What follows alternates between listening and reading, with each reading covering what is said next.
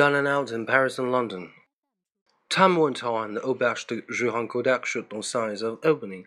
Boris and I went down there one day during our afternoon interval and found that none of the alterations had been done, except the indecent pictures, and there were three dames instead of two. The patron greeted us with his usual blackness, and the next instant turned to me, his prospective dishwasher, and borrowed five francs. After that, I feel certain that the restaurant would never get beyond talk.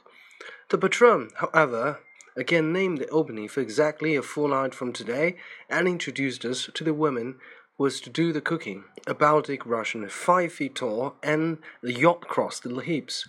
He told us he had been a singer before she came down to cooking, and that she was a very artistic and adored English literature, especially La Case de l'Oncle Tom. In a fortnight, I had got so used to the routine of a plongeur's life that I could hardly imagine anything different. It was a life without much variation. At a quarter to six, when work with a sudden start, tumbled into greased, stiffened clothes and hurried out with a dirty face and protesting muscles. It was a dawn, and the windows were dark except for the workers' cafes, and the sky was like a vast flat wall of cobalt with the roofs and the spires of black paper pasted on it. Drowsy men were sweeping to the pavements with ten-foot besoms, and the raged families picking over the dustbins, workmen and girls with pieces of chocolate in one hand and a croissant in the other, were pouring to the metro stations. Trams filled with the more workmen boomed gloomsomely past. One hastened down to the station, a fateful place. One does literally have to fight on the Paris metro at six in the morning, and I stood Jan in the sweeping mass of passengers, nose to nose with some hideous French face, breathing sore wine and garlic and then one descended into the labyrinth of the hotel basement, basement and forgot daylight till two o'clock. When the sun was hot and the town black with people and carts. After my first week at the hotel, I always spent the afternoon interval sleeping. When I had money in the bistro, Except the four ambitious waiters who went to English classes, the whole staff wasted their leisure in this way. One seemed too lazy after the morning's work to do anything better. Sometimes a half a dozen plongeurs would make up a party and go to a abnormal brothel in the Rue du Serge, where the charge was only five francs or twenty-five centimes, tenpence halfpenny. It was nicknamed Le Prix Fixe and they used to describe their experiences there as a great joke. It was a favorite rendezvous for hotel workers. The plongeurs' wages did not allow them to marry, and no doubt the work in the basement does not encourage factitious feelings. For another four hours, one was in the cellars, and then one emerged, sweating into a cool street. It was a lamplight, that strange purplish gleam of the Paris lamps, and beyond the river the Eiffel Tower flashed from top to bottom with a zigzag sky signs like enormous snakes of fire. Streams of cars glided silently to and fro, and the women, exquisite looking in the dim light, strolled up and down the arcade.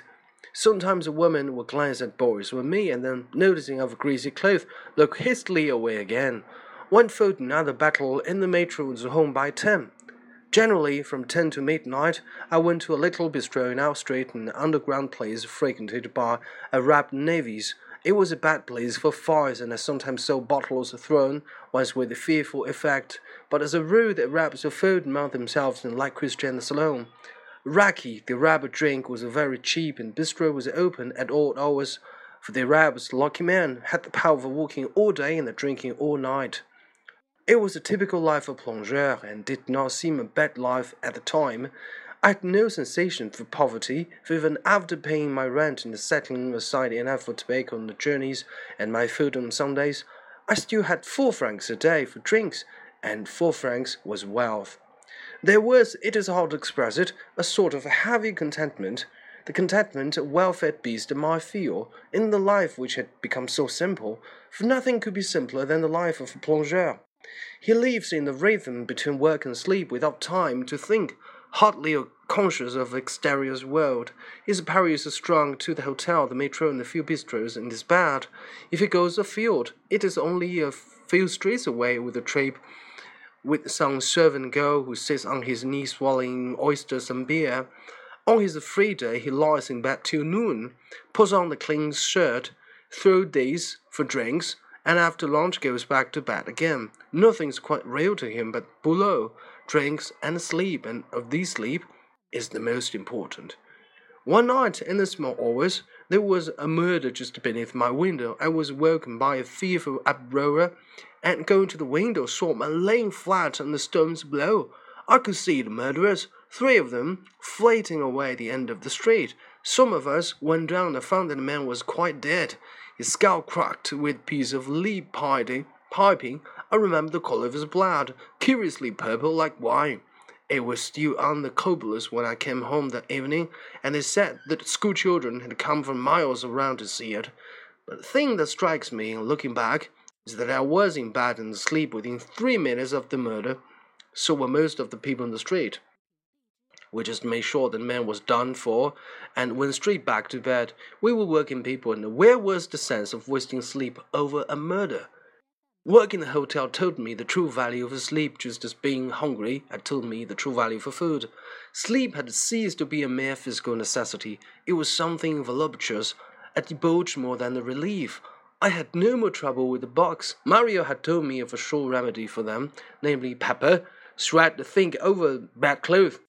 It made me sneeze, but the bags all hated it and emigrated to another rooms.